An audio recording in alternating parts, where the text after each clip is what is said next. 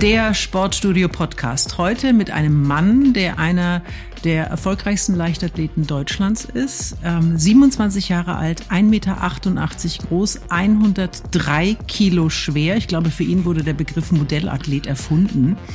Der Mann, der den Speer so weit werfen kann wie kaum ein anderer. Der Weltmeister von 2017, Johannes Vetter. Herzlich willkommen. Klar, Speerwerfen ist schon ein bisschen das Surfen der Leichtathletik, muss ich schon sagen. Also es ist natürlich, ähm, die, die Athleten, die dabei sind, ähm, die sehen natürlich alle athletisch aus. Wir müssen auch athletisch sein. Das Faszinierende als Sportler oder als Athlet, beziehungsweise als Speerwerfer an sich ist eigentlich, wenn man den, den Speer dann wirklich loslässt und man wirk, merkt halt wirklich, dass diese Kraftübertragung, diese, diese ganzen physikalischen Sachen, die da vonstatten gehen, dass die Technik so auf dem Punkt ist, ähm, und, und der Sperr dann, der Sperr dann halt fliegt, das ist einfach, ja, das ist einfach ein, ein phänomenales Gefühl, wenn man es dann halt fast mal direkt auf den Punkt gebracht hat. Nach dem letzten Versuch, wo das dann feststand, Weltmeister. Und ich sehe meinen Papa dann dort in der Menschenmenge, ähm, den ich fast noch nie weinen sehen habe. Also äh, da war, puh, das war schon, das war schon ähm, Schmerz und, und äh, immenses Dankbarkeitsgefühl und, und, und die Glücksgefühle, alles, alles gemischt. Also es war äh, wahnsinnig intensiv.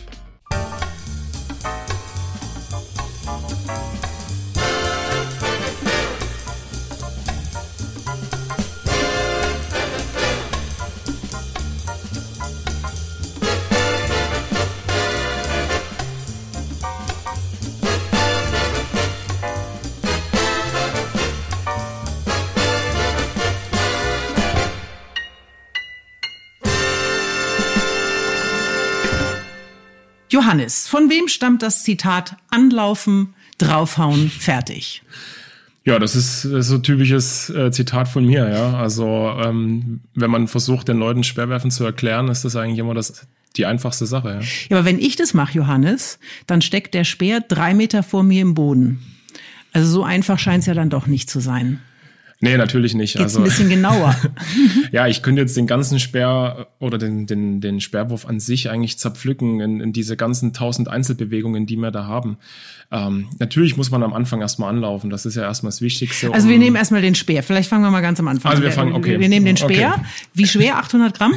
Der Speer ist ungefähr 800 Gramm. Es ist immer ein bisschen unterschiedlich. Ähm, er darf auf alle Fälle keine 799 Gramm haben. Also er muss mindestens 800 Gramm schwer sein.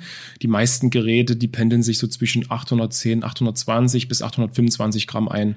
Und der wird vor dem Wettkampf auch gewogen? Genau, der wird ähm, vom Wettkampf, dann gibt man die Sperre zur Sperrwurfkontrolle ab. Dann werden die erstmal auf die Waage gelegt, um zu schauen, wie schwer der Speer ist. Ähm, dann kommen die auf so eine Art Schiene und dann wird halt geschaut, ob der Speer auch dementsprechend lang ist. Äh, an gewissen Stellen wird die Dicke gemessen. Ähm, auch die Wicklung wird auf Dicke gemessen, die Spitze wird auf Dicke gemessen. Ähm, ja, also da wird schon, und dann wird natürlich auf den Schwerpunkt auch geachtet. Das heißt, da wird dann auf dieser Schiebelehre würde dann draufgelegt ähm, an einem gewissen Punkt und dann muss er nach vorne wegkippen. Wenn er dann nach hinten wegkippt, ähm, um das ganz einfach zu formulieren, ist der, Sperr, äh, der, der Schwerpunkt dann zu weit hinten und dann haben wir ja dann sozusagen die ähnliche Situation wie äh, vor 86. Genau, also da kommen wir später natürlich noch drauf. Da flog der Speer einmal weit über 100 Meter und landete bei den bei den Hochspringern. Das war äh, keine ganz äh, ungefährliche Situation. Deswegen hat man das geändert. Gut, dann äh, wo vorne ist sehe ich, weil ja, da, da, ist, da ist einfach die Spitze. Die Spitze ist einfach ein bisschen dicker als das Ende hinten. Ähm, das Ende, das äh, geht dann schon ziemlich in die Länge. Ähm, ist auch spitz, ja, aber also man sieht schon eigentlich, also es gibt zwar auch Leute, die den Speer äh, in der Regel schon gerne mal falsch rumnehmen, das sieht dann besonders witzig aus, weil er dann natürlich ähm, arg nach hinten kippt. Ja, also die, das Ende, was die Leute dann als Spitze sehen, hängt dann irgendwo bei drei Meter in der Höhe. Ähm, aber in der Regel sieht man eigentlich, wo die, wo die Speerspitze ist. Ich nehme den Speer also an der sogenannten Wicklung. Gut, und stehe nun ähm, im, im, im, im Stadion an der Speerwurfanlage. Was mache ich? Ja gut, wenn ich den, wenn ich den Speer dann aus, aus der Halterung genommen habe, äh, also wenn wir jetzt von mir ausgehen, dann gehe ich hinter, tu nochmal tief Luft atmen oder ja, du mental halt nochmal alles bisschen durchgehen, beziehungsweise so ein, zwei Kernpunkte, auf die ich achten will. Versuch mich natürlich auch ein bisschen zu pushen, versuch das Flair vom Stadion, wenn denn Leute im Stadion sind, ähm, versuch das Flair dann einfach äh, für mich aufzunehmen, ähm, um mich ein bisschen hochzufahren. Ja, dann fange ich ja meistens an mit so, also fange ich mit so ein paar Tippelschritten an, einfach um so ein bisschen den Rhythmus aufzunehmen und fange dann ab bei meiner ersten Markierung an, ähm, loszulaufen. Und dann habe ich genau sieben Schritte bis zur zweiten Markierung und dann kommt sozusagen ähm, die Abnahme, die Sperrwurfabnahme, wo man dann sozusagen in diesen, in diesen finalen Rhythmus reingeht. Bei mir ist es ein siebener Rhythmus. Ähm, viele werfen auch mit einem normalen Fünfer Rhythmus. Siebener Rhythmus sind bei mir, oh Gott, das ist so, also das ist echt schwierig zu erklären, ähm, ist bei mir dann sozusagen, dass ich mit dem rechten Bein ähm, so ein bisschen abspringe und dann mit dem linken Bein dreimal wie so eine Art Sprung nach vorne mache. Mhm. Ähm, beziehungsweise mache ich meistens erst zwei Schritte mit dem linken Bein, wo das rechte Bein überholt und beim dritten Schritt mit dem linken Bein kommt dann sozusagen dieser typische Impulsschritt oder Impulssprung, wie man es auch nennt. Ähm, und dann lande ich mit meinem rechten Bein und das rechte Bein arbeitet dann gegen das linke Stemmbein.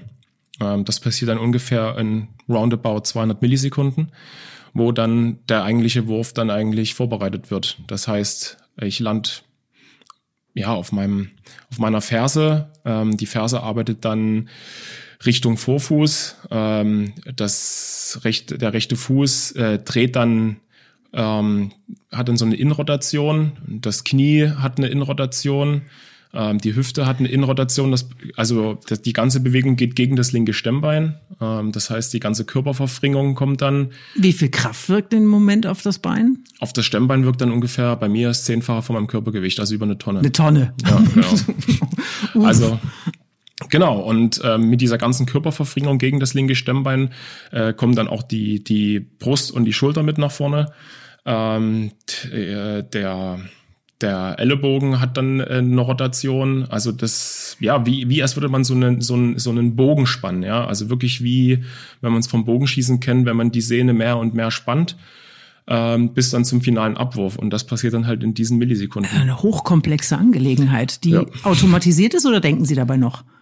Ähm, also speziell dabei kann man eigentlich gar nicht denken, weil da die Bewegung wirklich äh, viel zu schnell geht. Man kann das sich vorher nochmal alles durchgehen ähm, wie gesagt, auf ein paar gewisse Punkte nochmal achten. Also wenn ich jetzt zum Beispiel am Anlauf stehe und ich weiß, wo meine Reserven liegen, beispielsweise beim Absenken vom rechten Druckbein, also wenn das rechte Bein dann landet, ähm, achte ich dann halt, wie gesagt, auf das Absenken. Ähm, oftmals, ähm, dass halt mein Schwerpunkt relativ tief ist ähm, das kann man sich vorher sagen, aber beim, beim Wurf direkt in, in, in diesen Millisekunden, äh, äh, entweder das funktioniert oder es funktioniert nicht. Deswegen liegen ja auch dann wirklich mal diese, diese weiten Differenzen zwischen 80, 90, 97 Metern, ähm, weil ja, also diese ganzen Teilbewegungen sind natürlich aufeinander abgestimmt. Also das ist ja Wenn wirklich. Wenn ein, ein Moment nicht stimmt, richtig. dann, dann äh, liegt das natürlich äh, äh, hinterher daran, dass die, die Weite nicht so. Äh, ist eine Kettenreaktion, so ja. Ähm, Gibt es so, einen, so einen Gedanken, den man diesem Speer noch hinterher wirft, so flieg du Sau oder so? ja, also ich habe ähm, gut im Training äh, geht's dann schon als mal zur Sache, wenn ich dann unzufrieden bin. Da, also dann ist äh, flieg du Sau, glaube ich, noch das Schimpfwort, was ähm, ja am, am kindertauglichsten ist, dann auch im Stadion. Ähm, also da fallen schon ganz andere Begriffe, also vor allem wenn ich unzufrieden bin. Aber ja, im Wettkampf ähm, merkt man natürlich, wenn sich diese Spannung größtmöglich aufbaut, wie jetzt zum Beispiel bei dem 97-Meter-Wurf in Shoresoff, da habe ich schon gemerkt, dass da wirklich äh, eine Menge Energie äh, aufs Gerät, dass ich da eine Menge äh, an Energie aufs Gerät generiert habe. Ähm, da merkt man das natürlich und dann passiert das aber wirklich so schnell und man ist so in so einem Rausch, ähm, dass man, also ich kann dir, kann Ihnen jetzt nicht mehr sagen, was ich dann noch äh, dabei gedacht habe. Aber also, in dem Moment, wo der, wo der Speer die Hand verlässt, dann äh, auf, auf wie viel äh, Meter beziehungsweise Zentimeter können Sie die Weite schon vorhersagen? Uh, bei dem Wurf in Shorsoff konnte ich es gar nicht vorhersagen. Ich wusste, dass er über 90 geht. Ich habe mit so 92 mindestens gerechnet, ähm, dass er dann auf 97 Meter geht. Das, äh, das kann man nicht, also das kann, kann, man echt nicht abschätzen. Aber in der Regel ähm, am Hand dieses Spannungsgefühls im Körper merke ich dann eigentlich schon, ob ein Wurf über 85, 90 Meter geht oder ob er halt ähm, wirklich echt schlecht war und dann auf unter 85 Meter runterkommt. Mhm. Das äh, Zitat von vorhin, anlaufen, draufhauen, fertig, das geht noch weiter. Ähm, am besten gleich im ersten Versuch, damit den anderen die Kinnlade runterfällt. ah, wie viel äh, psychologische Kriegsführung steckt im Speerwerfen? Puh, das ist, das ist echt eine gute Frage. Ähm, ich muss sagen, ähm, da wir ja ein gutes Verhältnis haben, nicht nur äh, national, sondern auch international, ähm, gibt's wie jetzt vielleicht in anderen Disziplinen. Im Sprintbereich ist das, glaube ich, enorm, äh, bevor die Leute in die Startblöcke gehen, dass da halt so ein paar Spielchen gespielt werden. Das ist bei uns halt überhaupt nicht der Fall. Also ähm, es gibt, es gibt ein paar Werfer, ähm, im, Beispiel jetzt ähm, Oslo Diamond League ähm, habe ich das erfahren. Da hatte ich ein paar echt gute Einwerfer dabei und da kam äh, in internationaler Sperrwerfer und hat er mir dann gesagt, ja, der war ungefähr 85 Meter, aber wo, obwohl ich wusste, dass der halt ähm, bestimmt, also der war 88, 89 Meter, ja. Ähm, Klar, das sind so kleine Spielchen, die dann auch getrieben werden, aber in der Regel ist das, ist das nie der Fall.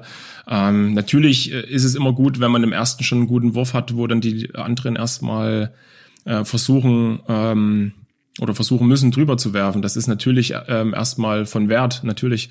Ähm, hat sich jetzt aber dieses Jahr bei mir auch das Sichtfeld oder, oder die, die Sichtweise auf das komplett geändert, weil ich auch viele Wettkämpfe hatte, ähm, wo ich im letzten Versuch oder mit, Mitte im Wettkampf dann noch ähm, an den anderen vorbeigezogen bin äh, oder super performt habe. Also das, äh, das Zitat würde ich jetzt äh, anders formulieren, definitiv. Und zwar?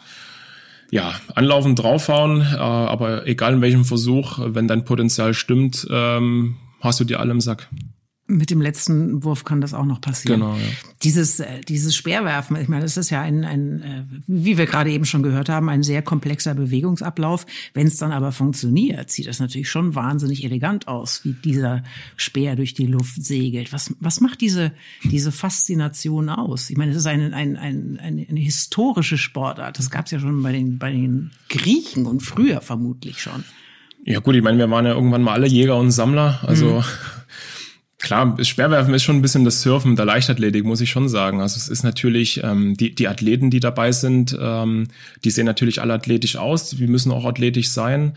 Ähm, und ja, natürlich alles, was so mit einem Gerät zu tun hat und, und mit dieser Dynamik auch im Speerwerfen, ähm, auch, auch diese, diese Flugparabel vom Speer, wenn man ihn dann halt wirklich optimal trifft, ähm, das sieht dann schon, das sieht klar, das sieht faszinierend aus. Es ist für mich auch immer noch faszinierend. Das Faszinierende als Sportler oder als Athlet, beziehungsweise als Speerwerfer an sich ist eigentlich, wenn man den, den Speer dann wirklich loslässt und man wirk, merkt halt wirklich, dass diese Kraftübertragung, diese, diese ganzen physikalischen Sachen, die da vonstatten gehen, dass die Technik so auf dem Punkt ist, ähm, und, und der Sperr dann, der Sperr dann halt fliegt, das ist einfach, ja, das ist einfach ein, ein phänomenales Gefühl, wenn man es dann halt fast mal direkt auf den Punkt gebracht hat, weil das wirklich halt selten der Fall ist, dass man mal wirklich zu 100 Prozent alles richtig machen kann, eben durch diese vielen Teilbewegungen. Das Surfen der Leichtathletik, das muss ich mir merken. Johannes Vetter ist Jahrgang 93, geboren in Dresden, vier Jahre nach dem Fall der Mauer. Äh, wie war das Leben vom kleinen Johannes in Dresden? Ja, ich bin in Dresden, in Leubniz Ostra groß geworden, äh, in einer Plattenbausiedlung. Äh, wir hatten eine Vier, äh, Vierraumwohnung oder dreieinhalbraumwohnung auf 70, 75 Quadratmeter. Ähm, es war eine schöne Zeit. Also da unsere, unsere Siedlung, unsere Plattenbausiedlung halt ein bisschen außerhalb war, war ich eigentlich immer an der, an der frischen Natur. Ähm, viel auf dem Bolzplatz, viel auf dem Spielplatz, eigentlich viel draußen. Hatte eigentlich ein unbekümmertes Leben. Ähm, wir haben jetzt nie Urlaub irgendwo außerhalb von Deutschland machen können. Ich glaube, wir waren ein, zwei Mal Gran auf Gran Canaria. Ähm, aber sonst waren die Urlaube, ja, mal in den Alpen, an der Ostsee, im Harz, im Erzgebirge. Also alles recht regional. Und es war eine, eine schöne Zeit, also wirklich unbeschwert und unbekümmert. Meine Eltern haben mir da wirklich versucht, auch alles zu ermöglichen. Und nach der Grundschule und nach dem Sportgymnasium äh, ging das ja dann erst so, so richtig los. Mhm. Äh, jüngere Schwester?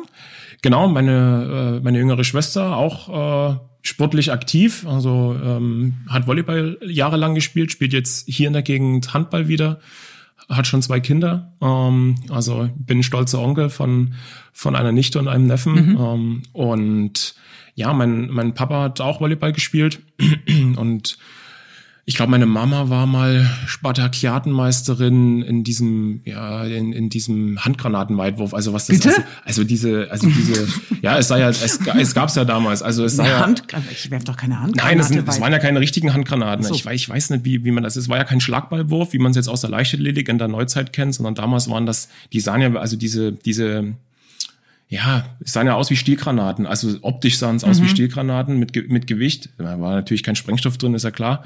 Ähm, ich, ich weiß nicht, wie man, also Ich bin über jeden Hinweis dankbar, wie man das jetzt nennt. Ich komme jetzt echt nicht auf den Namen. Sachdienliche Hinweise bitte ans ZDF 55 100 Mainz. Ähm, die Großeltern sagen, äh, der Johannes war schon immer ein Bewegungstalent und energiegeladen. War da die Leichtathletik genau der richtige Ort, um sich vielleicht auch auszutoben? Ähm, ja, definitiv. Also ähm, ich war oft draußen, ich, ich musste raus, ich brauchte Bewegung. Äh, meiner Mama würde jetzt heutzutage sagen, ja, hätte man den vielleicht mal lieber auf, ähm, auf ADHS geprüft ähm, oder getestet. So schlimm war es natürlich nicht. Also ich hatte in der, in der Schule eigentlich nie Probleme da, ja, also teilweise, aber jetzt keine großen Probleme da aufmerksam im Unterricht auch zu folgen. Aber klar, ähm, das, das Schönste war für mich der Sportunterricht und, äh, und dann auch die Leichtathletik. Ich habe mit sechs Jahren angefangen. Ähm, meine Mama kannte da die Leichtathletikgruppe da in Dresden, wo ich angefangen habe, beim Olaf Opitz. Grüße an der Stelle. Und da habe ich da, äh, da habe ich angefangen mit der Leichtathletik. Und ich glaube, in der ersten oder zweiten Klasse wurde ich dann sogar, da waren Scouts von Dynamo Dresden, also für die Nachwuchsarbeit mhm. irgendwie in der Schule und die hätten mich auch eingeladen für ein Probetraining. Und mein Papa als der in seiner jüngeren Zeit in, in Bischofswerda damals ähm, ja äh, gerne Fußball gespielt hat und auch im, Verein war, der hat natürlich gesagt, ja, geh da hin, ist doch super. Und meine Mama dann aber, nee, nee, nee, der bleibt schön in der Leichtathletik. Ähm, mhm. Also ein Fußballer wird er definitiv nicht. Also sie hatte da, ähm, ja, also Mama habe ich eigentlich zu verdanken, dass ich da der Leichtathletik treu geblieben bin. Wären Sie denn ein guter Fußballer? Oh Gott, jetzt, also, also ich kann ein bisschen was am Ball. Also ich glaube, ich wäre, ich wäre bestimmt irgend so ein Verteidiger, der die Leute dann halt dort aus dem Spiel nimmt. Aber ist aktuell ja großes Thema, äh, dass wir in unserer Viererkette noch äh, den ein oder anderen talentierten Spieler brauchen können. ja. So also wenn, wenn Jogi Löw noch einen fürs Probetraining braucht, ähm, ich nehme auch gerne mal einen Sperr mit, weil falls die Jungs mal probieren wollen, das macht bestimmt auch ein bisschen Spaß. Ähm, klar, ähm, ich habe äh, ein Faible für, für alle Ballsportarten. Also Handball spiele ich zurzeit jetzt selber in einem Verein hier, gerade so als, als Ausgleich jetzt in meiner Offseason, weil es einfach immens Spaß macht, wo ich natürlich dann auch meine Wurfkraft da natürlich auch nutzen kann. Ähm, aber auch Fußball hat mir immens Spaß gemacht. Also ich war wirklich zwei, zwei dreimal bei uns äh, in der Siedlung noch auf dem Bolzplatz und habe da mitgekickt mit den anderen Jungs. Ähm, das, äh, ich finde, es ist eine, ist eine, ja, macht einfach Spaß. Ich schaue auch gerne Fußball. Ähm, ähm, am, am Wochenende Bundesliga ist eigentlich immer ein Pflichtprogramm. Welcher Verein? Ähm, da ist, ist FC Bayern München, ja. Es ist. Woran liegt das? Ich das, ähm, also ganz viele Sportler, die ähm, äh, in ihrem in ihrem äh, in ihrem Sport äh, herausragend sind, sind am Ende Fan des FC Bayern München. Ja, also ich bin ähm, ich, ich kann es nicht genau sagen. Also äh, ich hatte schon immer ein Faible dafür, also ähm, dort, dort zuzuschauen, schon von klein auf und fand die Mannschaft einfach cool, die, die Charaktere, die Spielweise. Natürlich, sicherlich hat es auch mit dem Erfolg zu tun, natürlich. Also ich war auch als, als Kind ein riesengroßer Fan von Michael Schumacher. Ja, aber der hat auch die Rennen gewonnen. Also ich weiß nicht, ob das einfach am Erfolg liegt, mhm. wenn man halt sieht, dass die, wenn, wenn Mannschaften oder, oder Idole, wenn die halt äh, gewinnen, Meisterschaften gewinnen, äh, und man selber ja natürlich ähm, auch im, im, im Jugend, im Kindesalter ähm, gewinnen will, natürlich, mhm. äh, dann pusht das natürlich irgendwo, denke ich schon, ja. Ja, Kommen wir nochmal zurück zum sechsjährigen Johannes, der also dann zur Leichtathletik geht. Das geht ja nicht sofort los mit Speer. Also Leichtathletik ist ja ein weites Feld. Was waren denn so die ersten äh, Disziplinen? Laufen, Springen, das Übliche, was man als Kind so? Ja, schon. Also ich jetzt im, im Nachhinein betrachtet, wenn ich das jetzt mit der ähm, Leichtathletik-Ausbildung in der heutigen Zeit ähm, was ich da so erkenne, ist es ja heutzutage mehr so Spiel und Spaß. Ja, also die Kinder brauchen Spaß an der Bewegung. Bei uns damals war das schon, es war schon hart, muss ich sagen. Also wir hatten, also nicht, dass wir jetzt irgendwie übertrainiert waren, ganz und gar nicht, aber wir haben viele Dauerläufe auch gemacht. Also wir, waren, haben natürlich Sprint- und Sprungtraining gemacht, Hürdentechnik, ähm, Wurftechnik. Jetzt gerade so im, im Schlagballwurf haben wir da viel gemacht. Ähm, aber wir haben schon konditionell haben wir da schon echt, echt gut trainiert und, und ähm, war aber sicherlich auch, weil unser Trainer da mehr aus, aus der Laufschiene kam, also mein erster Trainer. Und ja, also jetzt mit der heutigen Leichtathletik verglichen, ähm, puh, da war das schon, war das glaube ich schon ordentlich, was man war da gemacht hat. War das aber auch, vielleicht ist das jetzt eine ganz blöde Frage, aber war das vielleicht auch noch ein bisschen so die DDR-Schule? Ähm, definitiv, das habe ich ja dann auch noch ähm, ähm, bei meiner äh, Trainerin, bei meinem Trainer ähm, gemerkt, wo ich dann äh, richtig mit dem Speerwerfen angefangen habe, dass man da auf alle Fälle noch ähm, Parallelen dazu sieht. Ja. Ähm, war ja auch ein Grund, warum ich dann zum Schluss nach Offenburg gewechselt bin. Genau, die Oma hat gesagt, äh, den Weg sportlich äh, zu gehen bis auf den vorläufigen Höhepunkt in London, das war der äh, WM-Titel, konnte er nur, weil er in Dresden zu Hause war. Er lernte dort am Sportgymnasium und wohnte daheim. Das ist jetzt noch vor dem Wechsel nach Offenburg gewesen, also zu Hause. Äh, war das für diese Zeit ideal? Ja, schon. Haben Sie, haben Sie die optimalen Bedingungen gehabt für den Start? Ich denke schon, ja, auf alle Fälle. Also das, äh, das Grundlagentraining oder das Training, die Trainingsreize, die wir da gesetzt haben in, in Dresden, die war, waren schon gut. Also wir haben sehr allgemein trainiert, ähm, viel Sprint, Sprung, äh, Krafttraining auch. Ähm, also sehr facettenreich, was mir natürlich heute auch noch einen gewissen Puffer gibt. Vielleicht auch einen Vorteil gegenüber den anderen, weil ich einfach weiß, wie ich meinen Körper einzusetzen und zu bewegen habe, gerade in, in so ähm, Sprint-Sprung-Sachen, ähm, die ja wirklich auch existenziell fürs Speerwerfen sind. Also es ist ja nicht nur Krafttraining und Technik, das ist ja ähm, so ist es ja nicht. Also da habe ich schon schon viel mit äh, mit auf den Weg bekommen jetzt auch für bis heute und es war aber an vielen Stellen dann äh, irgendwann dann doch auch zu viel. Also ich hatte mit, jetzt muss ich überlegen, 2012, da war ich äh, 19, hatte ich einen Ermüdungsbruch im Fuß. Mhm. Ähm, also das ist halt ein Zeichen für Überbelastung, ganz klar. Also viel ist nicht immer gleich gut. Nee, definitiv nicht. Also ich hatte ja auch in, in Höchstzeiten dann zehn Trainingseinheiten die Woche. Ähm, ich würde sagen, von den Umfängen habe ich ähm, damals ähm, als, als Jugendlicher, also so mit, mit 18 bis 21 bis zum Wechsel, habe ich von den Umfängen weitaus mehr trainiert, als ich es jetzt eigentlich trainiere. Nur die, nur von den Intensitäten äh, setzen mir jetzt ganz andere, andere Reize ähm, in den in den einzelnen Facetten vom Training, ähm, was glaube ich auch die Leistungsspringer ausmacht und vor allem in der Technik. Also wenn ich es jetzt so vergleiche, dass mir bei den bei den zehn Trainingseinheiten, dass da gerade mal zwei Trainingseinheiten für, ein, für, ein Technik, für eine Technikausbildung draufgegangen sind, ähm, ist das einfach zu wenig. Mhm. Und ähm, da haben wir jetzt die letzten Jahre, habe ich mit Boris vor allem die letzten Jahre ganz andere Reize gesetzt und das ist auch der der Garant für den Erfolg. Dieses äh, Sportgymnasium, auf dem Sie da waren in Dresden, ähm, war das cool? Ähm, teilweise. Also ich muss sagen, ähm, unter Sportlern ist natürlich immer, ist es immer. Ähm, da war alles, ne? Da waren alle Sportarten. Da waren ja so gut wie alle Sportarten. Also es gibt auch Sportarten, die wir im Sportgymnasium Dresden äh, nicht bedienen können oder konnten. Ähm, also ich Handballer hat man zu meiner zu meiner Zeit dann gar nicht mehr. Ähm, ich glaube auch so Zweikampfsportarten hat man nicht. Äh, wir, wir hatten, glaube ich, teilweise auch mal ein, zwei Schachspieler da. Mhm. Ähm, ansonsten so die, die gängigen, also Leichtathletik, Schwimmen, Fußball, Wasserspringen, Kanu, Rudern, ähm, das auf alle Fälle. Und ja, natürlich, ähm, es ist immer ein Unterschied ähm, auch von den Sportarten. Das hat man auch im Sportgymnasium gemerkt. Also vor allem die Fußballer, die ja sowieso Mannschaftssportart sind, die haben natürlich eine ganz andere Community, auch auf dem Sportgymnasium. Ähm, die verdienen äh, teilweise auch schon ihr eigenes Geld. Ja, also äh, Klar, die kommen dann mit den schönsten Klamotten, mit dem neuesten Handy dann in die Schule. Das ist dann natürlich für einen, der jetzt, äh, ich sag mal, nicht aus der aus einer wohlhabenden Familie kommt oder durch die Leichtathletik ja bei weitem in dem Alter nie sein eigenes Geld verdient hat, ähm, wenn man dann halt nicht jeden jeden ähm, ja äh, jeden Markengag mitmachen kann, dann, ähm, ich würde jetzt nicht sagen, ist man, ist man auch teilweise im Abseits, aber man, man schwimmt halt nicht immer mit, ne? Oder man, man, man ist gar nicht möglich, da mit den anderen mitzuschwimmen. Und ähm, das war schon teilweise auch schwieriger. Haben Sie das Gefühl, dass Ihnen da damals was gefehlt hat? Weil Sie den, weil Sie einen anderen Start hatten einfach?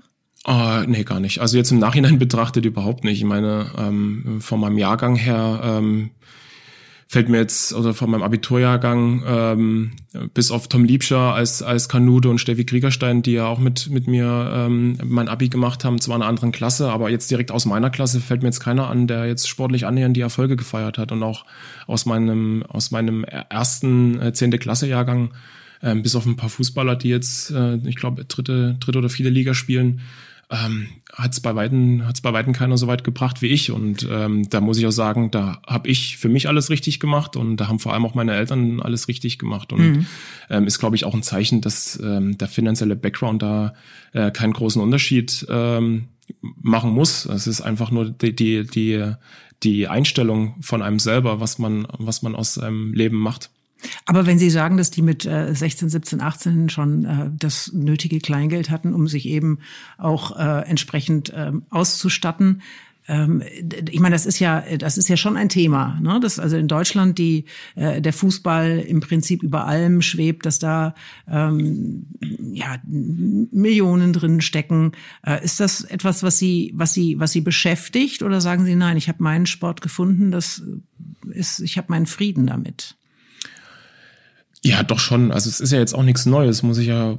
Das, Nö, das ist, ein, ist ein, ein, ein, ständig, äh, ja, ständig ähm, präsentes Thema. Ich glaube, man muss, man muss eher ähm, den, den, den Sportarten, ähm, die jetzt äh, nicht so gesellschaftlich auch auf der Erfolgsschiene mitschwimmen, ähm, die müssen sich vielleicht einfach mal Gedanken machen, was können wir uns denn vom Fußball abschauen, wie können wir uns denn besser vermarkten. Ich glaube, das ist eher der Punkt. Also ich glaube, ich glaube wirklich, dass ähm, die Sportarten schauen müssen, ähm, klar, äh, viele Sportarten, die haben ja Existenznöte und Ängste, ähm, auch konkurrenzfähig, international konkurrenzfähig zu sein, vor allem aber auch die, äh, die Jugend zu fördern, überhaupt Jugend nachzuziehen äh, für, die, für die Vereine dann.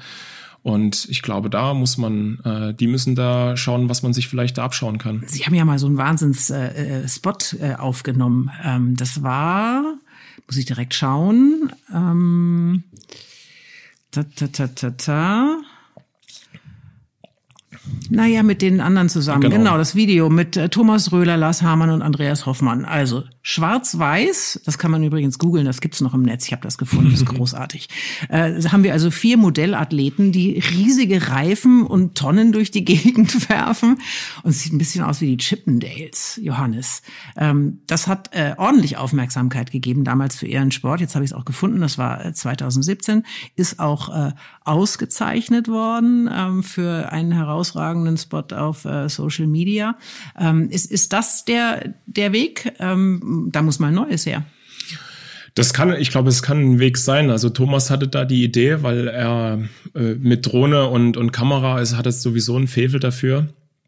Und ähm, wir Jungs haben uns dann einen Plan gemacht. Äh, wir hatten, wir waren im Trainingslager in Südafrika und hatten natürlich trainiert man dann nicht 24/7, sondern man hat auch mal einen Nachmittag oder Abend Zeit. Äh, und dann sind wir das mal durchgegangen, wie wir das machen wollen, wer macht was. Und ähm, ja, dann haben wir äh, die die Frequenzen geschneidet, zugeschnitten und noch coole Musik drunter gelegt. Und äh, ja, so dann ist ja sowas zustande gekommen. Das war für uns eigentlich ähm, in erster Linie mehr so ein Gag. Ähm, klar wollten wir uns so ein bisschen präsentieren. Wir hatten auch ein gutes Gefühl dabei.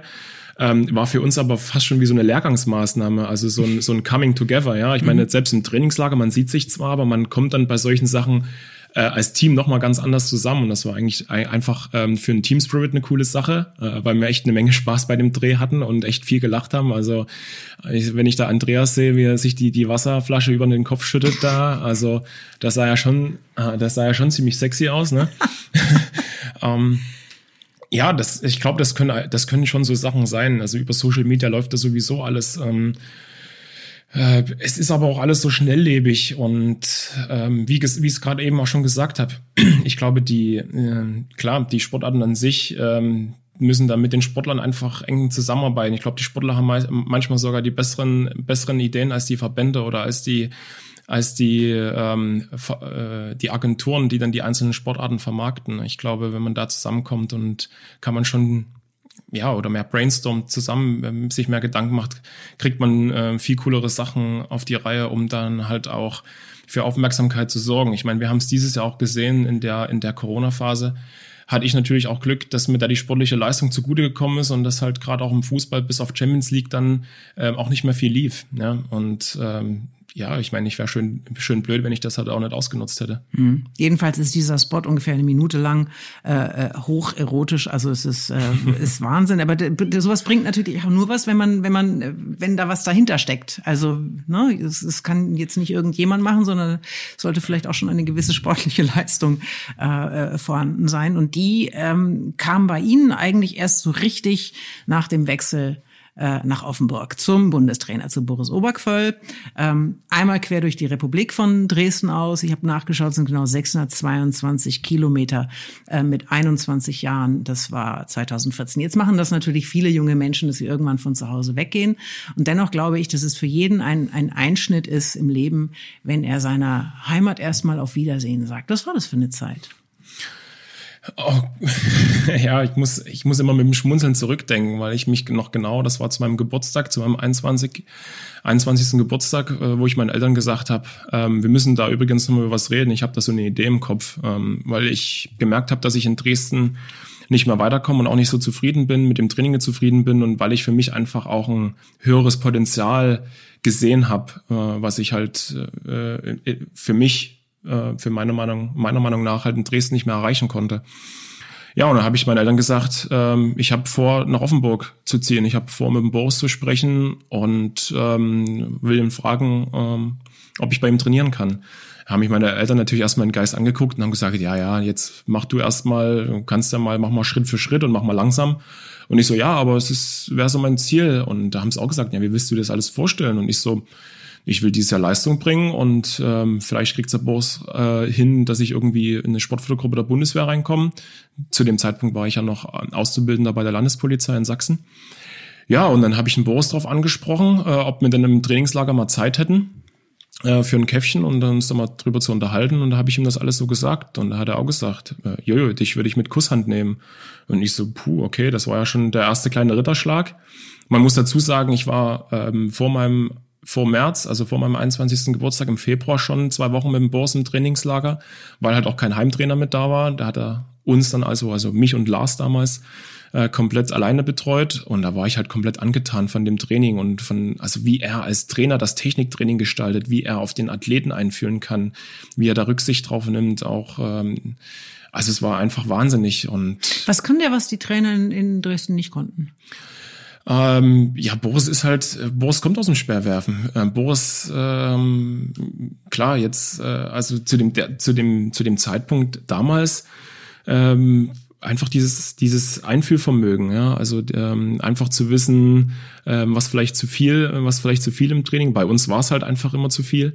Ähm, und einfach wie sich also die Technik, wie wie er einem die Technik halt auch beibringen kann. Er kann natürlich auch viele Sachen noch ähm, vorzeigen und dadurch, dass er natürlich aus Erfahrung spricht, kommt das beim Athleten auch immer anders voran. Und dann hat er natürlich, war einer mit der ersten, der mit, äh, mit, mit Videoanalyse in jedem Training mhm. zusammengearbeitet hat. Also er stand bei jedem äh, Trainingswurf mit der Kamera am Abwurf und hat gefilmt, hat gesagt, jojo, jetzt war das halt gut und das war halt nicht so gut und da hattest du direkt ein Feedback, ja und das, ähm, das dringt ganz anders zum Athleten durch und dementsprechend konnte ich mich selbst da in den zwei Wochen ganz anders weiterentwickeln. Das war für mich eine, damals schon ein riesiger Leistungssprung, den ich da gemacht habe, den ich dann aber auch relativ schnell in Dresden wieder innerhalb von vier bis acht Wochen wieder verloren habe. Und da habe ich auch gesagt, also irgendwas, irgendwas läuft da jetzt in Dresden falsch. Also da werden einfach die falschen, die falschen Akzente und die falschen Reize gesetzt. Ja, und wie gesagt, dann habe ich Boris darauf angesprochen. Äh, dann konnte ich Gott sei Dank 2014 knapp 80 Meter werfen, 79, 75 waren es damals.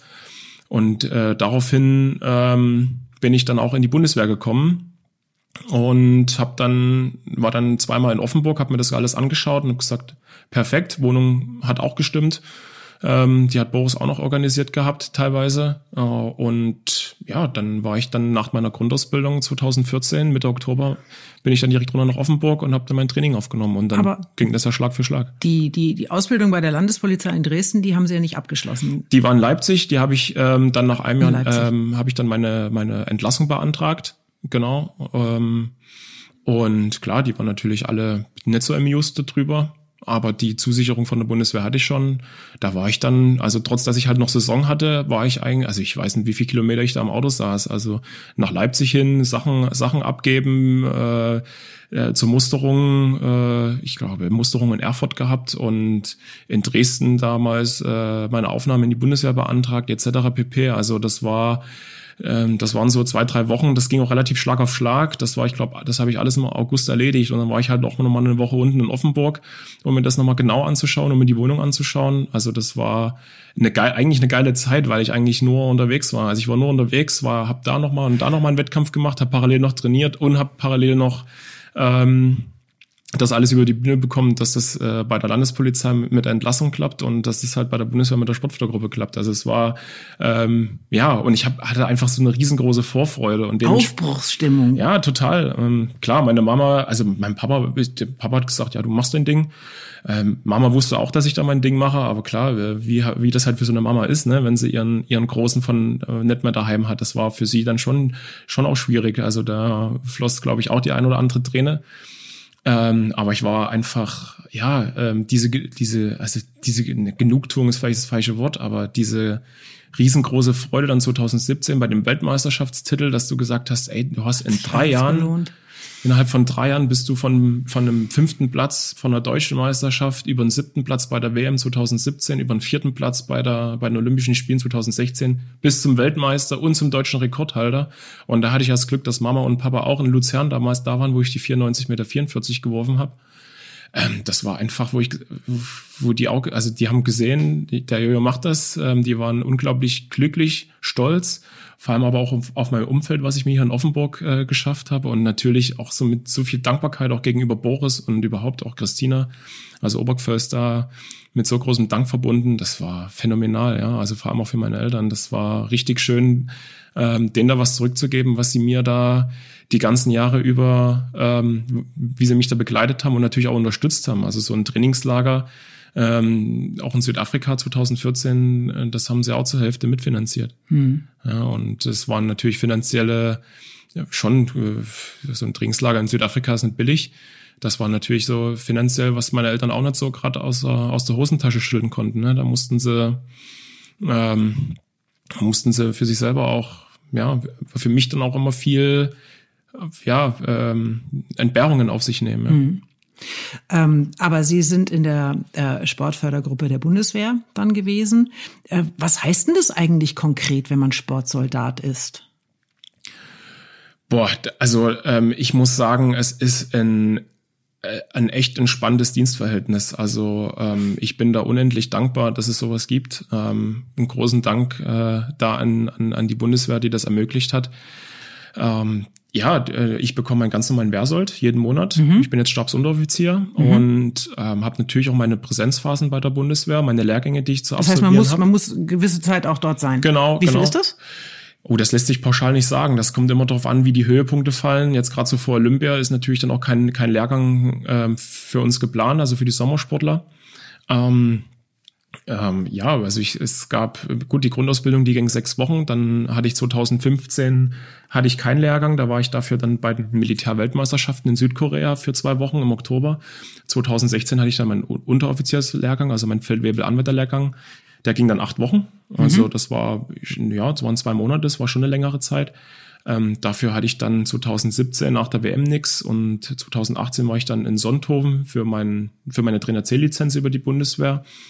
Der ging vier Wochen. Also, also ja, und dann melde ich mich natürlich ab und an dann auch in meiner in meiner ähm, Stammkompanie in Mainz. Mhm. Ich bin ja bei der Sportfördergruppe in Mainz angestellt oder mhm. und ja, ähm, da muss ich mich natürlich auch erstmal melden, aber es ist, also es ist, ähm, ja, wir, wir schicken ähm, jeden Monat unsere Trainingspläne hin, aber es ist ähm, uns, wir haben da wirklich äh, die besten Freiheiten, meiner Meinung nach, ähm, Sport, unseren, unsere sportliche Tätigkeit auszuüben. Wettkämpfe, Trainingslager, alltägliches Training, das ist echt phänomenal. Und eine Unterstützung, die Sie sich von anderer Seite auch mehr wünschen würden? Ähm, wie meinst du das jetzt genau? Naja, also äh, die, die, wenn, wenn, wenn monatlich das, das äh, heißt es D oder das sollt, der Wehrsold ähm, auf dem auf dem auf dem Konto eintrifft, ist das natürlich eine wertvolle Unterstützung. Ja, definitiv. Ähm, aber man hört ja immer wieder von von äh, auch wirklich herausragenden Athleten, dass es finanziell eigentlich, ähm, ich sag mal ganz platt, sich nicht lohnt. Ja, klar. Ähm, ich glaube, es äh, kommt dann bei den Sportarten teilweise auch auf die, auf die Außendarstellung der einzelnen Sportart an. Ja, wie kann sich eine Sportart vermarkten? Da kommen wir wieder zu dem Thema, was wir mhm. vorhin hatten ähm, dass es für viele schwierig ist. Ähm, dann hat ja die Sportfördergruppe der Bundeswehr auch nur begrenzte Anzahl von Plätzen ähm, mhm. pro Sportart. Also ich glaube, äh, ich will jetzt nichts Falsches erzählen, aber meiner, ich glaube, äh, je nach Sportarten, je nach der Größe einer Sportart oder nach Athletenanzahl haben, hat eine hat äh, die Sportart natürlich auch mehr Plätze zur Verfügung. Ähm, klar, und dann kommt's, kann sich natürlich auch nicht jeder mit der Bundeswehr identifizieren. Klar, ähm, es kann sich auch nicht jeder mit der Bundespolizei oder mit einer Landespolizei identifizieren, wo es auch Sportfördergruppen gibt. Ähm, ja, ähm, es ist. Aber können Sie das? Können Sie sich mit der Bundeswehr? Definitiv. Ja? Also definitiv. Also ähm, ich vertritt vertrete mein Land bei nationalen Meisterschaften. Also vertrete ich mein äh, Land ähm, auch auch ähm, als als Soldat mhm. oder als Sportsoldat definitiv. Also ich, ähm, es ist äh, auch einfach, also es ist auch einfach mal mal, mal schön, ähm, äh, dann auch bei der Bundeswehr zu sein, ähm, um einfach nochmal einen, einen anderen Blick zu bekommen. Ähm, äh, in, in einer Gruppe da auch ähm, zu marschieren, äh, ja. Ähm, so auf, richtig auf im Gelände mit dem Rucksack? Ja, na klar, gibt's auch alles natürlich. Also also äh, also wir werden zwar schon sehr mit Samthandschuhen angefasst, das muss ich schon sagen, ähm, aber gewisse Sachen, ob das jetzt äh, Schießübungen sind oder sowas, ähm, das müssen wir äh, das äh, müssen wir natürlich auch machen und das ist auch einfach, es ist eine, eine andere und eine schöne schöne Abwechslung, ja, auch mal auch mal diesen diesen Drill. Also für mich ist es kein Problem, weil ähm, ich, ich äh, drill mich eigentlich jeden Tag im Training, ja. Von daher, da bin ich auch in meinem Element. Also ich bin bei der Bundeswehr wirklich da auch in meinem Element. Äh, was natürlich äh, hilft, auch bei dieser äh, Vermarktung oder im Marketing generell, ist der sportliche Erfolg. Das haben wir ja vorhin auch schon ganz kurz gesagt. Und äh, da hilft ein, ein Weltmeistertitel vermutlich auch. London 2017. Ähm, zunächst mal der größte Moment bisher. Ähm, würde ich gar nicht so sagen. Ähm, ich würde fast sagen, dass die 97,76 Meter sportlich bisher. Zu denen kommen wir später noch, das war ja, ja, gerade erst. Aber so vom, vom, vom Event her, das war keine ganz einfache Zeit für Sie. Auch, auch privat. Ja, also ähm, bei meiner Mama wurden ein paar Wochen vorher der, der, ein, ein aggressiver Hirntumor festgestellt. Und eigentlich war geplant, dass meine, meine Family, also meine Eltern da eigentlich äh, in London mit dabei sind und im Stadion sind. Das wäre natürlich phänomenal gewesen. Ähm, mein Papa hat es leider nur geschafft, dann im Stadion zu sein in London. Und meine Mama hatte, ich glaube, ein, zwei Wochen vorher die erste Hirn-OP gehabt und hat sich dann äh, erst im Krankenhaus und wo ich dann das WM-Finale hatte, dann daheim vom Fernseher erholt. Also sie war daheim, aber hat das Event natürlich gesehen. Und klar, wo das dann halt, also nach dem letzten Versuch, wo das dann feststand, Weltmeister. Und ich sehe meinen Papa dann dort in der Menschenmenge, ähm, den ich fast noch nie weinen sehen habe. Also äh, da war, puh, das war schon, das war schon ähm, Schmerz und und äh, immenses Dankbarkeitsgefühl und und und die Glücksgefühle alles alles gemischt. Also es war äh, wahnsinnig intensiv intensives Gefühl. Und natürlich also rein an sich die WM dort im, im Olympic Stadium dort in, Lon in London bei 50 60.000 Menschen ähm, der letzte Wurf äh, wo alles stillstand und nur alle auf meinen letzten Wurf äh, geschaut haben und 50 60.000 Leute da Bambule machen das war ja das war schon das war schon krass aber wie haben Sie das weggepackt, diese, diese persönlichen Sorgen? Äh, oder hat Sie das vielmehr sogar angetrieben? Weil sie es für jemanden gemacht haben. Ja, auf alle Fälle, das, das teilweise auch. Ähm, ich wusste, okay, Mama, Mama geht's schlecht. Ähm, auf der anderen Seite habe ich es vielleicht auch ein bisschen verdrängt. Ähm, es war, glaube ich, so, ja, ich kenne ja Mama und ich komme ich komm sehr extrem nach Mama. Also Mama war immer, also die, die hatte Multisklerose, die hatte Herzinfarkt, also die, ähm, der hat's Leben schon einige Streiche gespielt und die ist immer wieder aufgestanden und hat sich immer wieder äh, zurückgekämpft äh, ins Arbeitsleben. Sie war ja Grundschullehrerin, auch eine tolle Grundschullehrerin. Und ähm, da habe ich das, glaube ich, eher, eher so gesehen nach dem Motto, ja, die Mama, die macht das schon. Also die, die, die macht auch den, den Hirntumor zunichte, ja. Das, die, die haut den weg, so nach dem Motto. Und genauso ging es mir dann. Ich so, okay, die Mama, die packt das und du packst das jetzt bei der WM in London auch. Und dann gibst du ihr trotzdem was zurück, wenn sie halt daheim auf dem, also daheim sich erholen muss, gibst du ihr halt damit was zurück. Das hat natürlich alles mit reingespielt. Aber ich hatte auch schon so äh, nach dem ganzen Jahr 2017, also rein jetzt das Private mal ausgegrenzt, sportlich gesehen, ähm, gab es für mich 2017 keinen anderen Weltmeister als mich. Also ich habe mich ähm, nach der, also schon vor und nach der Quali als Weltmeister gesehen weil ich einfach wusste, dass ich, äh, dass ich so ein Riesenpotenzial habe, dass ich die da halt alle kaputt mache. Das ist interessant. Dieses Visualisieren des Erfolges. Das ähm, habe ich mit Bastian äh, Schweinsteiger zum Beispiel in, in, in Rio erlebt, ja. der mir ab der Vorrunde erzählt hat, wen sie als nächstes schlagen. Der hatte den Titel im Kopf ja. schon gewonnen. Funktioniert das?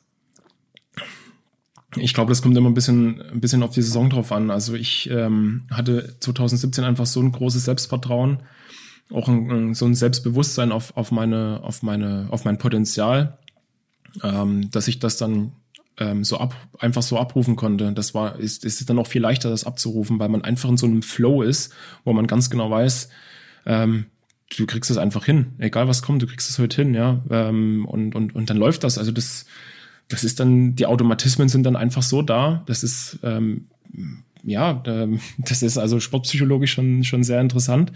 Ähm, 2018 und 19 fiel mir das natürlich schwer durch die Verletzungen, die ich hatte. Mhm. Und ich bin jetzt dieses Jahr, einfach weil ich halt auch gesund geblieben bin, einfach wieder in diesen Flow gekommen. Sonst hätte ich, sonst hätte ich auch nicht diese neun Siege in Folge feiern können und auch nicht die 97 Meter werfen können dieses Jahr. Also man kommt dann einfach, ja, einfach in so einen Flow rein, wo das dann einfach so einem so leicht von der Hand geht und wo man dann vielleicht auch einfach, also das auch anders visualisieren kann vorher und ähm, sich dann sicher ist, dass man das auch packt. Was hat sich denn dann trotzdem durch diesen WM-Titel in Ihrem, in Ihrem Leben verändert? Ja gut, ähm, ich war dann damals 24. Ähm, natürlich, ähm, das war die einzigste deutsche Goldmedaille bei der WM mhm. und dementsprechend, wir hatten ja richtig gute Einschaltquoten bei dem WM-Finale, ähm, weil wir natürlich drei Medaillenaspiranten hatten, also mit Thomas und Andi noch im Feld, ähm, die ja leider ein bisschen unter ihren ähm, ja, sich unter bisschen unter Wert verkauft haben. Aber für den knapp. Zuschauer ist das toll. Wir wissen immer, einer äh, einer ist äh, einer wird eine Medaille ja, holen. natürlich, natürlich. Und ähm, es wäre natürlich cooler gewesen, wenn wir da zwei oder sogar drei Medaillen ja. gemacht hätten. Egal wie jetzt mal die die wer jetzt welche Farbe um die um den Hals gehangen bekommen hätte. Ja, ähm, jetzt muss ich noch mal nachfragen auf deine Frage. Alles gut. Das wie der, wie der WM-Titel, nein, das schon, wir schneiden gar nichts raus. was, was, was so ein WM-Titel mit dem Leben macht, die ja, Aufmerksamkeit, die danach kommt, ja. ist die, ist die nachhaltig oder äh, ebbt das dann irgendwann wieder ab? Aber ich meine, nimmt einem ja niemand wieder weg, diese Goldmedaille. Ja, das stimmt. Das ist vielleicht auch ein Fehler, dass man das ähm, das, das kann, das kann äh, was Gutes und was Schlechtes haben. Also auf der einen Seite ist es natürlich gut, äh, sowas, so eine Goldmedaille einfach im Rücken zu haben, ähm, äh, sich darauf auch zu besinnen. Ich besinne mich eigentlich viel zu selten darauf, ähm, einfach, äh, also einfach äh, dieses Wissen, dass ich meine Goldmedaille gewonnen habe. Ich meine, es ist halt jetzt mittlerweile auch schon drei Jahre her, ne? Ähm, äh, was aber auf der anderen Seite auch wieder gut ist, äh, wenn man sich halt nicht täglich darauf besinnt, dass man halt 97 Meter geworfen hat oder dass man halt nicht äh, Weltmeister war, weil man halt, also ich setze mir dann halt direkt immer, immer neue Ziele. Ähm, ich will direkt dann direkt weiter. Ich will mich da jetzt nicht ausruhen oder da verweilen, sondern ich will dann halt direkt äh, zum nächsten Step. Aber klar, die Aufmerksamkeit steigt, die mediale Aufmerksamkeit, das nimmt man dann auch gerne mit, ähm, so gut es geht. Ist natürlich auch ein bisschen stressig ähm, und man muss auch ein bisschen aufpassen, was man sagt und wie man es sagt. Mhm. Ähm, ich glaube, das ist aber auch ein Lernprozess, den man dann äh, mit der Zeit dann auch äh, durchschreitet.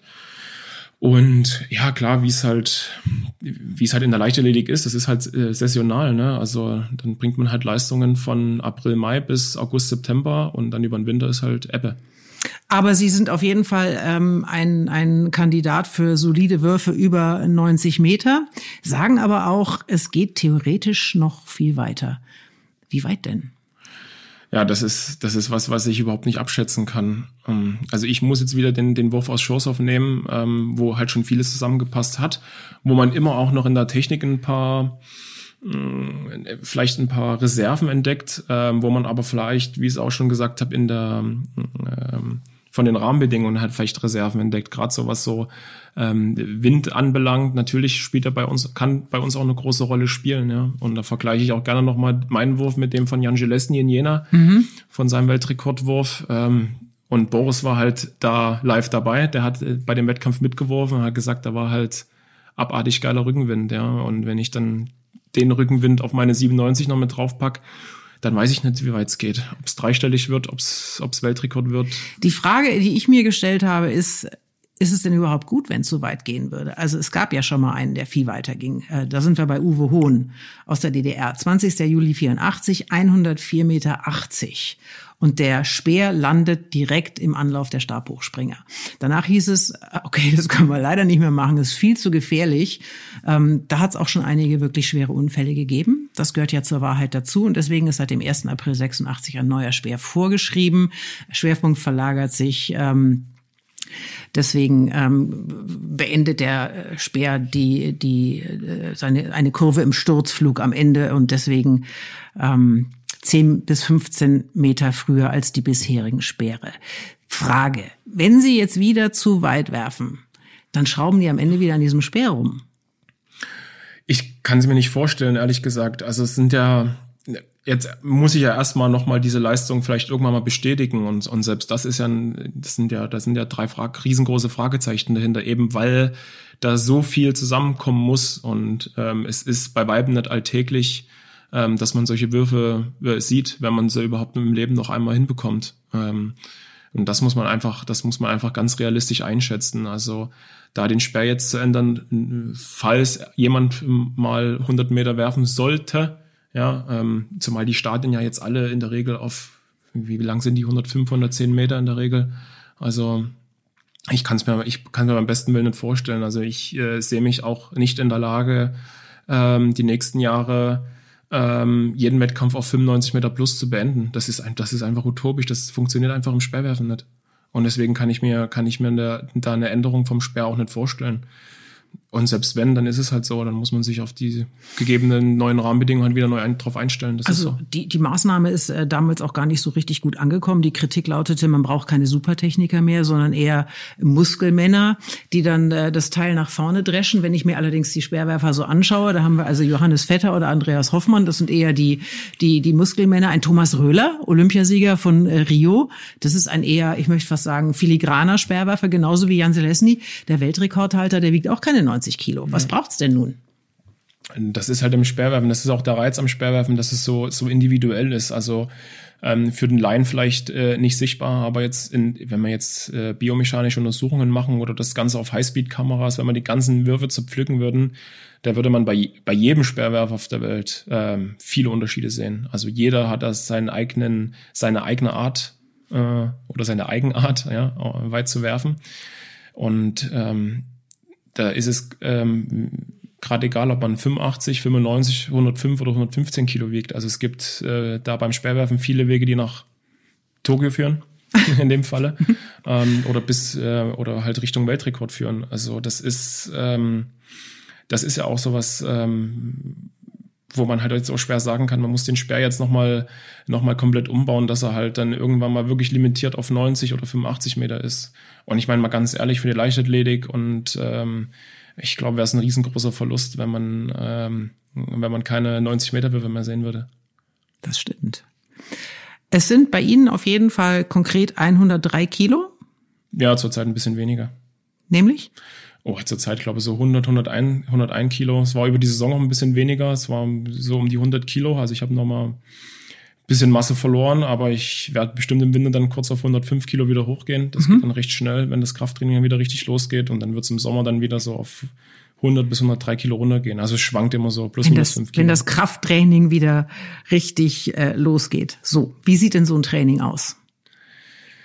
Ja, wie Sie, wie, wie, Sie wie viel? Also wir haben ja vorhin schon gelernt, der, der Umfang. Boris Obergfell hat das äh, Kunststück fertiggebracht, den den den den Umfang äh, zu, zu reduzieren, mehr an der Technik zu arbeiten. Und wenn ich äh, das zwischen den Zahlen richtig herauslese, ähm, gibt es natürlich auch eine Ebene zwischen Ihnen beiden, die unheimlich ja, gut passt. Ne? Definitiv. Also das ist, glaube ich, mir das Wichtigste. Ähm, ich komme nach dem Typ her auch äh, sehr, sehr im Boris ähnlich. Also ähm, rein von der Statur, rein, rein wie wir Dinge ähm, sehen, nicht nur sportlich sehen, sondern auch im, im, im privaten, im alltäglichen Leben sehen, sind wir uns schon sehr ähnlich. Und ja, ähm, vor allem aber was das Training betrifft, äh, profitiere ich nat natürlich enorm von seinen, von seinen Erfahrungen. Und ja, wie sieht so ein tägliches Training aus? Also wir machen in der Regel zwei bis dreimal die Woche ein, ein Krafttraining, wo wir noch Sprints und Sprünge mit einarbeiten und äh, machen dann noch zwei bis drei Technikeinheiten und vielleicht noch eine zusätzliche allgemeine Einheit, wo wir ähm, mal turnen gehen, wo wir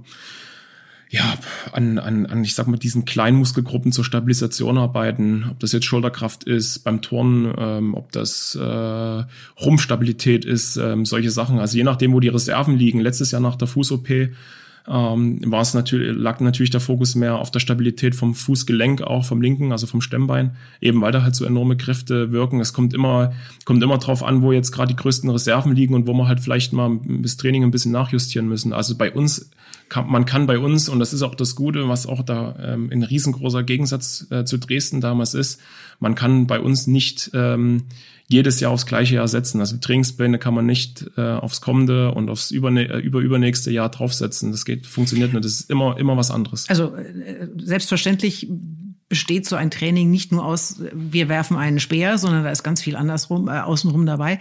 Äh, wie viel, wie viel Prozent macht das, das Werfen als solches aus? Das ist auch ganz schwer abzuschätzen. Es kommt ganz auf die Wochen an. Ähm, natürlich ähm, haben wir jetzt, wenn wir jetzt in der Vorbereitung viel mit Medizinballwürfen arbeiten, da kann es schon mal so sein, dass wir auf 1000, 1500 Würfe nur mit dem Medizinball kommen. Dann kommen vielleicht noch ein paar Kugelwürfe dazu. Dann haben wir natürlich mit unserem Krafttrainingsgerät, kurz KTG, was, mir, was die Firma Herrnknecht ent entwickelt hat, da noch was Spezielles. Also für alle, die, die sich das nicht vorstellen können, äh, könnt gerne auf meine Instagram-Seite schauen. Ähm, da haben wir so ein riesengroßes äh, Gerät, wo man ähm, Gewichte an den Sperrgriff drauf platzieren kann, wo man dann halt speziell an der Wurfkraft nochmal arbeitet. Also Ist das diese äh, dieses Gardinenstangenartige? Das, genau. Als Christina Oberquell im Studio war bei mir mal, hat sie mir das gezeigt. Richtig. Das hat äh, Boris selber gebastelt, oder? Er hat es mit entworfen und die Firma Herrnknecht, ähm, die hat es dann äh, gebaut. Das geht so schräg hoch? Genau, richtig, an einem gewissen Winkel halt abgestimmt. Ähm, dann packt man, hat man halt einen Sperrwurfgriff richtig äh, dran und kann da dann halt Gewichte noch auf den Schlitten, der dann, den man dann hochwirft, platzieren. Herrlich. Also ähm, da kann es auch mal sein, dass man da in der Woche davon halt 300, 400 Stück machen und dann zusätzlich noch mit Kugelwürfen. Also es gibt Wochen, da hat das, da hat alleine nur, also der Wurfanteil bestimmt mal 50, 60 Prozent, dann hat er vielleicht mal nur noch jetzt auch in der Saison. Also es kommt ja ganz, wenn, ich jetzt äh, auf die Saison jetzt zurückblicke, in diesen sieb, knapp sieben Wochen, wo ich ja zehn Wettkämpfe durchgezogen habe, ähm, da wirft man dann daheim auch nicht mehr viel. Da war ich vielleicht, habe ich vielleicht daheim an sich noch ein, zwei Mal einen Sperr in die Hand genommen. Ansonsten habe ich den Sperr nur bei den Wettkämpfen in die Hand genommen. Ja, da tippt man das Training ganz kurz nochmal an äh, und lässt, ich sag mal so salopp, die Form ein bisschen kommen. Ja, also da ist, ist, ist, ist so, äh, es ist so facettenreich, ja. Ähm, das nervale System, ähm, was ja so hoch bei uns als Schnellkraftsportart beansprucht wird, das braucht ungefähr 72 Stunden, bis sich das wieder regeneriert. Das heißt, ähm, auch zwischen den, den ähm, Trainingswürfen oder auch so Schnellkraft, Schnellkrafteinheiten muss man natürlich auch ein bisschen Ruhe ranlassen. Ja, da sitzt man dann daheim und denkt eigentlich, oh man, eigentlich ist man fit, warum trainiert man nicht? Wenn man dann aber zu schnell einen Sperr wieder in die Hand nimmt, merkt man, dass da halt die Technik drunter leidet, weil man es einfach nicht mehr ansteuern kann. Also kontraproduktiv. Aber dieses dieses Krafttraining, nur mal, also ich habe mit Christina Schwanitz da mal äh, drüber gesprochen, die eine, die die das total begeistert macht. Also sie sagt, mit mit mit Gewichten trainieren, was Größeres gibt's für mhm. sie gar nicht. Ich glaube 180 äh, Kilo Kreuzheben oder so, ja. das ne, kommt hin. Äh, was packen Sie so drauf? Oh, das ist, das kommt, das kommt ganz auf die, mm, auf die, auf die Übung drauf an. Also beim, beim, beim Reißen jetzt, ich reiße ja nicht von unten wie so der klassische Gewichtheber, sondern von der Hüfte. Da habe ich jetzt dieses Jahr 130 Kilo gerissen, was schon ziemlich stark ist. Beim Bankdruck komme ich äh, auch über 200 Kilo. Also das sind schon auch Gewichte, ähm, gute Gewichte, die man da bewegt, ist natürlich auch, ja, das Gesündeste wird es auch nicht sein. Ne? Also man muss ja dann auch immer eine Balance finden zwischen der Gesundheit und äh, vor allem auch, was braucht man überhaupt fürs Speerwerfen? Natürlich ist beim Kugelstoßen, die Kugel bei den Männern ist mit, mit 7,26 Kilo natürlich ein bisschen anders als ein 800 Gramm Speer. Das heißt, bei uns ist halt auch immer die Frage, äh, was bringen über 200 Kilo im Bankdruck? Bringt das, bringt das dann 100 Meter im Speerwerfen oder reichen auch 150 Kilo, um halt Weltrekord zu werfen. Das ist halt, das ist halt ähm, zum Schluss äh, muss der Sperr fliegen. Also ich hatte jetzt auch in den letzten Jahren, wo ich natürlich enorme Trainingsdefizite hatte, gerade so im letzten Jahr, wo ich ähm, bestimmt nur 30, 40 Prozent von meinen Trainingswürfen absolvieren konnte, weil ich halt so Schmerzen im Fuß hatte und weiß ja ohne, ohne Spritzen und so weiter gar nicht ging bis zur WM in Doha konnte ich ja dann trotzdem in der Quali mit 89 Metern. In Minsk habe ich noch 90 Meter geworfen davor ähm, und im Finale ja dann wenigstens noch Bronze geholt. Also ähm, was braucht man überhaupt, um weit zu werfen? Das ist ja auch immer die Frage. Hm. Auf jeden Fall geben Sie alles für Tokio. Was machen wir denn jetzt mit Tokio? Es ist also, ich, ich, lassen Sie uns mal Ihren Gedanken teilhaben, wenn Sie an die, an die Olympischen Spiele im, im kommenden Jahr denken, die, ähm, ja, die, die auf jeden Fall erstmal verschoben worden sind. Und wenn wir uns in der Welt momentan so umschauen, ähm, sind Sie, sind Sie zuversichtlich, dass das äh, stattfinden wird? Ähm, trauen Sie sich überhaupt eine Prognose zu oder sagen Sie, jetzt warten wir doch erstmal ab? Ja, es ist ähm, anhand der Lage halt immer schwer zu sagen. Also ähm, ja, wir wurden ja dieses Jahr ein bisschen vertröstet, dass es zumindest verschoben wurde, dass es halt nicht komplett abgesagt wurde. Natürlich hat es auch lange gedauert, ehe dann überhaupt die finale Entscheidung, was man denn jetzt eigentlich mit Olympia dieses Jahr anfangen, hat ja auch echt lange gedauert, hat ja auch zu, zu Kritiken geführt und zu Diskussionen. Ähm, wir haben jetzt, glaube ich, über den Sommer auch recht schnell, ob es jetzt die Bundesliga war, ob es in die Leichtathletik war, auch in teilweise anderen Sportarten. Die Ruderer sind ja jetzt Europameister geworden im Ruderachter, mhm. ja, also selbst die konnten wieder aufs Wasser. Also man sieht ja in Sportarten, dass mit einem ordentlichen Hygienekonzept Sport möglich ist. Und ähm, ich kann es mir nicht vorstellen, auch wenn Olympia natürlich eine, eine größere Hausnummer ist. Aber ich glaube, wenn man da, und ich meine, die Leute, die das organisieren, die haben jetzt genug Zeit. Ja, die müssen halt da für jeden Worst Case einfach ein ordentliches Hygienekonzept auf die Beine stellen. Egal, ob das jetzt mit internationalen Zuschauern vor Ort, äh, ob es nur mit japanischen Zuschauern oder ob es ohne Zuschauer ist. Aber ich kann es mir beim besten Willen nicht vorstellen, dass Olympia nicht, nicht stattfindet. Ich kann es, also ich will es mir nicht vorstellen und ah, ich habe da eigentlich ein gutes Gefühl, dass wenn die Leute sich da jetzt äh, reinknien und sich die Arbeit machen äh, und da ordentliche Hygienekonzepte auf die Beine stellen. Je nachdem auch, wie es nächstes Jahr ausschaut. Ne? Also wenn die Pandemie natürlich weltweit also riesengroße Ausmaße nimmt, dann, dann ist es zum Schluss muss halt das Gemeinwohl das gesichert sein. Das ist, das ist, das ist ja Fakt. Also ich glaube, da, da geht jeder mit, jeder mit d'accord. Ähm, aber ist, für mich ist glaube ich, ein, ein wichtiges Ausrufezeichen, gerade so wie auch, ähm, egal welche Wettkämpfe, welche Ligaspiele dieses Jahr äh, stattgefunden haben, war es ein wichtiges äh, Zeichen äh, für die Gesellschaft, dass ein bisschen Normalität da ist und dass man sich auch an Erfolgen ähm, ja, ein bisschen hochziehen kann. Also es ist, ich glaube, es ist, Sport motiviert halt einfach die Gesellschaft, ja.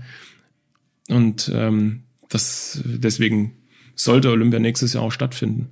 Wir bleiben auf jeden Fall äh, optimistisch, das ist keine Frage. Und wenn wir Ihre Weiten aus diesem Sommer 97, 76 im September, deutscher Rekord, die zweitbeste Weite, die jemals geworfen wurde. Ich meine, es ist ein, gut, man muss jetzt nicht lamentieren, das ist vorbei. Tokio konnte nicht stattfinden, das wäre, das wäre Gold gewesen, fertig.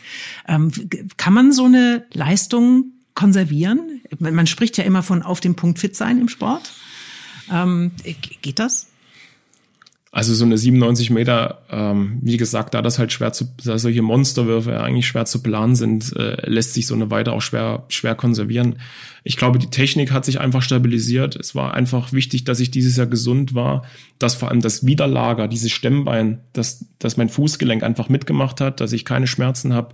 Es ist jetzt auch äh, seit langer Zeit das erste Jahr, dass ich nicht in Freiburg unten bei den Ärzten bin und da nochmal Reha machen muss nach einem Jahr. Ähm, das spielt mir schon alles äh, sehr in die Karten und ähm, wir wissen einfach jetzt genau, ähm, was wir nächstes Jahr machen müssen. Das ist Nummer eins gesund bleiben und Nummer, und Nummer zwei halt technisch an ein paar Sachen technisch vielleicht ein paar Sachen nochmal uns erarbeiten und verfeinern beziehungsweise stabilisieren, was ich jetzt dieses Jahr über die Wettkämpfe stabilisiert habe.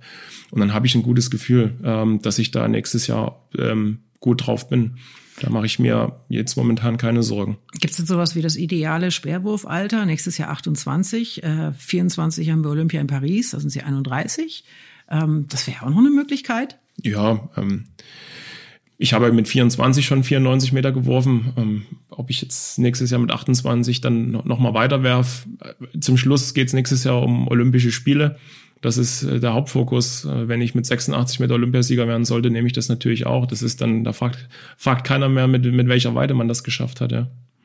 Jetzt haben wir die ganze Zeit über den Sportler Johannes Vetter gesprochen. Es gibt aber noch eine wirklich sehr interessante Facette an Ihnen, weil Sie seit einem Jahr auch für die Freien Wähler im Gemeinderat in Offenburg sitzen. Also Politiker. Ähm, warum haben Sie es gemacht? Ähm, oh, der, warum habe ich es gemacht? Ähm, ich habe mich eigentlich schon immer ähm, so für, für Politik interessiert, ob das jetzt Außenpolitik ist, also international. Ähm, ob das ist, ob ich mir tagtäglich mal die Tagesschau anschaue, um einfach zu wissen, was so auf der auf der Welt abgeht äh, oder in Deutschland auch abgeht und ähm, habe mich auch schon zu, zu äh, Schulzeiten im, im Gemeinschaftskundeunterricht da sehr interessiert, äh, wie so Sachen funktionieren, ja, in, in unserer Gesellschaft, in unserer Demokratie auch.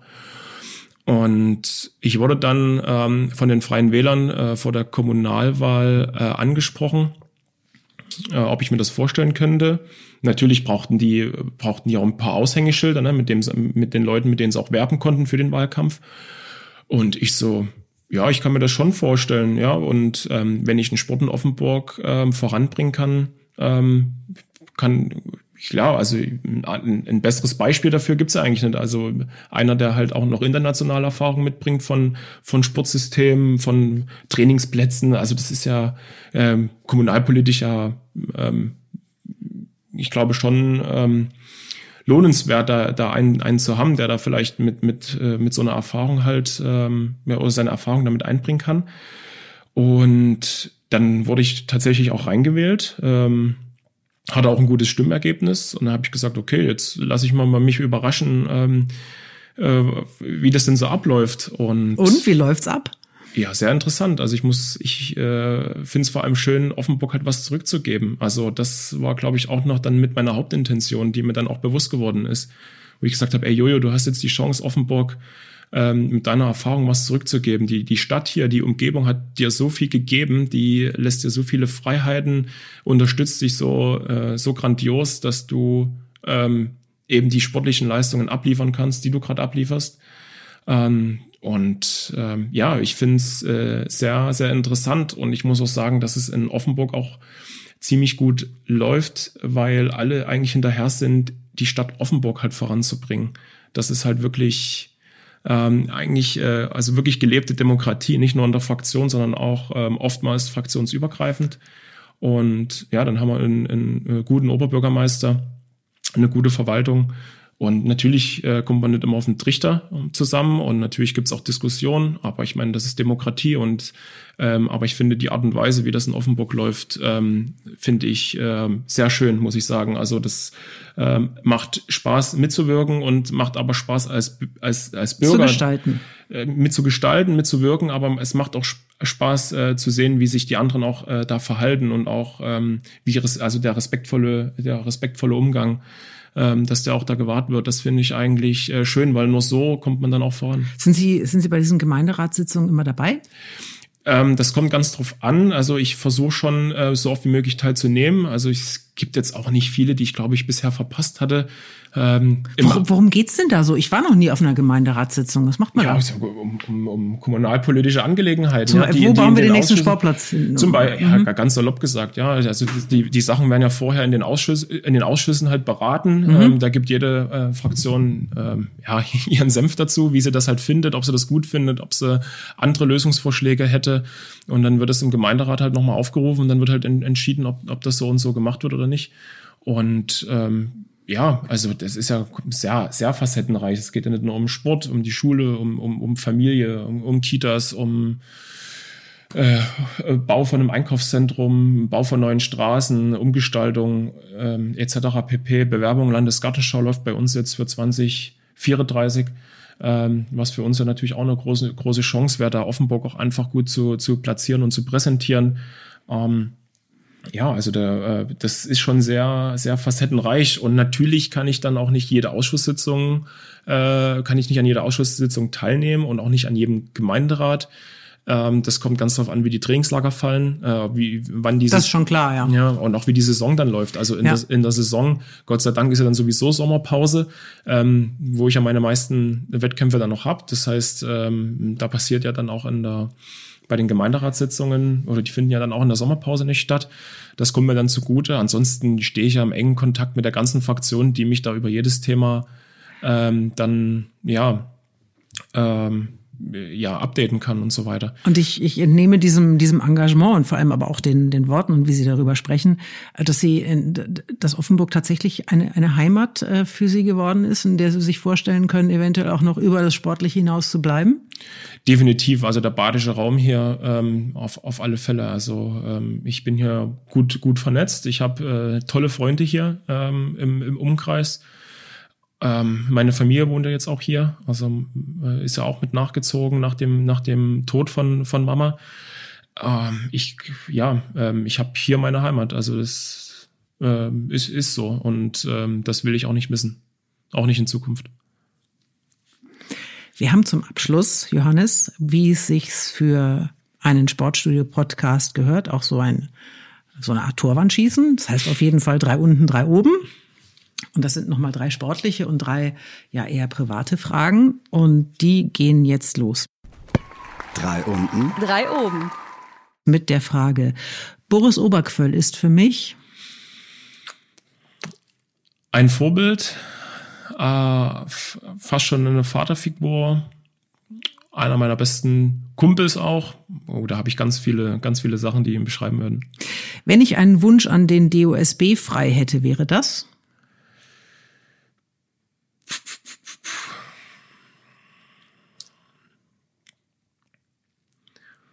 Uh, das ist jetzt eine gute Frage. Ich glaube, ähm, eine bessere Vermarktung aller Sportarten. Aller, aller Sportarten, die nicht so sehr im Fokus der Gesellschaft stehen.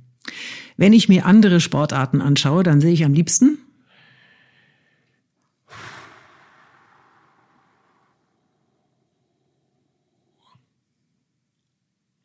Ja, dann doch schon Fußball, ja. Und am liebsten ein Sieg vom FC Bayern. Naja. Meine größte Stärke ist. Mein Durchhaltevermögen. Damit kann man mich so richtig auf die Palme bringen.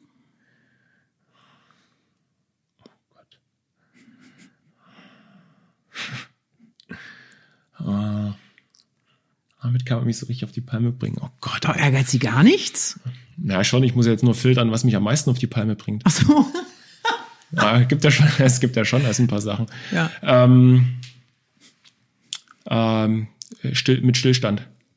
Stillstand. Also in allen Bereichen, sportlich, äh, gesellschaftlich, ähm, mit Stillstand. Also wenn man, also äh, wenn man nicht vorankommen will. Ja. Oder ja, Faulheit vielleicht auch. Und in 20 Jahren werde ich. Hoffentlich ähm, in 20 Jahren werde ich hoffentlich ja ähm, mindestens eine Goldmedaille äh, in meiner Vitrine liegen haben. Goldmedaille bei den Olympischen Spielen, ja. Und vielleicht sitzt ja hier auch schon der einer, ein, ein zukünftiger Bundeskanzler am Tisch. Man weiß es ja nicht, ah, nee, wo nee. das, nein, nee. wo die Reise hingeht. Vielen Dank, Johannes Vetter. Alles Gute und ich drücke vor allem die Daumen für Tokio, für das große, große Ziel im kommenden Jahr. Vielen Dank. Ich danke Ihnen, hat sehr viel Spaß gemacht.